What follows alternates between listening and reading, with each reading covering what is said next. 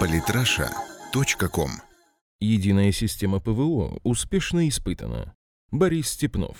Известия сообщают, Минобороны испытала единую интегрированную систему ПВО. В ходе внезапной проверки боеготовности, ведущейся с 25 августа, командование ВКС России и Национальный центр управления обороной смогли защитить от условного противника территории Кавказа, Крыма и Центральной России, осуществляя взаимодействие в реальном времени. Главный редактор отраслевого журнала «Арсенал Отечества» Виктор Мураховский поясняет. В Вооруженных силах России для истребительной авиации, средств противовоздушной обороны, частей подразделений радиотехнических войск были разработаны и приняты на снабжение автоматизированные системы управления АСУ. Проверенная же единая интегрированная система – это, если можно так выразиться, мега-АСУ, соединяющая все эти системы в единый комплекс. До недавнего времени полноценному функционированию ЕИС мешала проблема отсутствия единого формата обмена данных и интерфейса между автоматизированными системами управления. Но после создания Национального центра управления обороной все ведомственные бюрократические перегородки удалось преодолеть.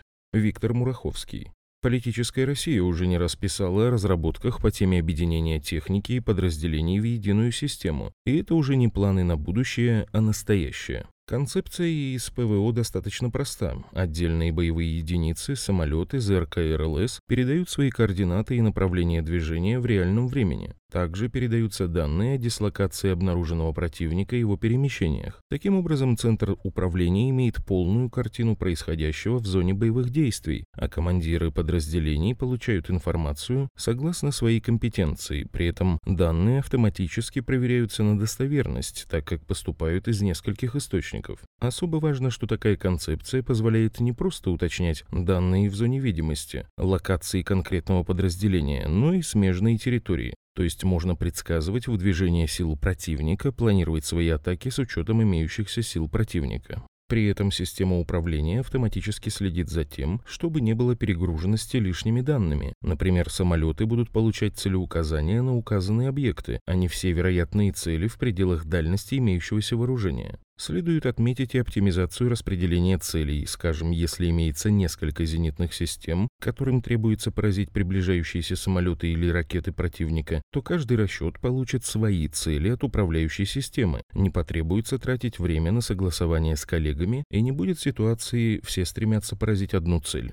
Система, как уже говорилось, работает в режиме реального времени, и тестирование длилось несколько часов. Условный противник был представлен имитацией целей как в виде самолетов, так и ракет и даже беспилотников. Общая площадь защищаемого от налета пространства составляла несколько тысяч километров. Более того, в учениях принимали участие также и дивизионы зенитно-ракетных систем С-300В и БУК, которые относятся к сухопутным войскам и не имеют формального подчинения ВКС РФ. Таким образом, мега-ИСУ функционирует не только внутри одного рода войск, но способна и на взаимодействие между различными их типами, что значительно повышает эффективность обороны Родины. Представитель Минобороны РФ пояснил известиям, что после проверки единая интегрированная система ПВО будет стандартно применяться во всех действиях воздушно-космических сил, даже при локальных стрельбах или тренировочных полетах истребителей. Армия будет осваивать новый инструмент, чтобы он стал привычным. Также отметим, что защита воздушного пространства России осуществляется не только ПВО в виде зенитно-ракетных комплексов, но и самолетами. Во время этих же учений, по словам начальника пресс-службы Западного военного округа Игоря Мигунова, истребители МиГ-29 и многофункциональные бомбардировщики Су-34 выполнили боевые задачи по обнаружению и уничтожению воздушных целей практически в стратосфере на высоте более 11 километров. При этом, опять же, это не единичный вылет на показ. В маневрах участвуют более десятка экипажей, и каждый борт совершит за время учений не менее десяти вылетов. В ближайшем будущем, надо думать, будет решаться задача включения в единую систему ПВО стран, участниц ОДКБ.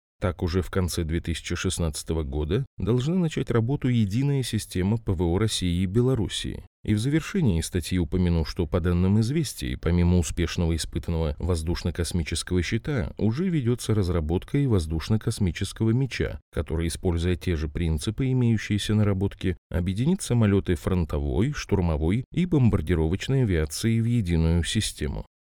Подписывайтесь на наш канал в Телеграм. Самые интересные статьи о политике и не только. читайте и слушайте каждый день на сайте polytrasha.com.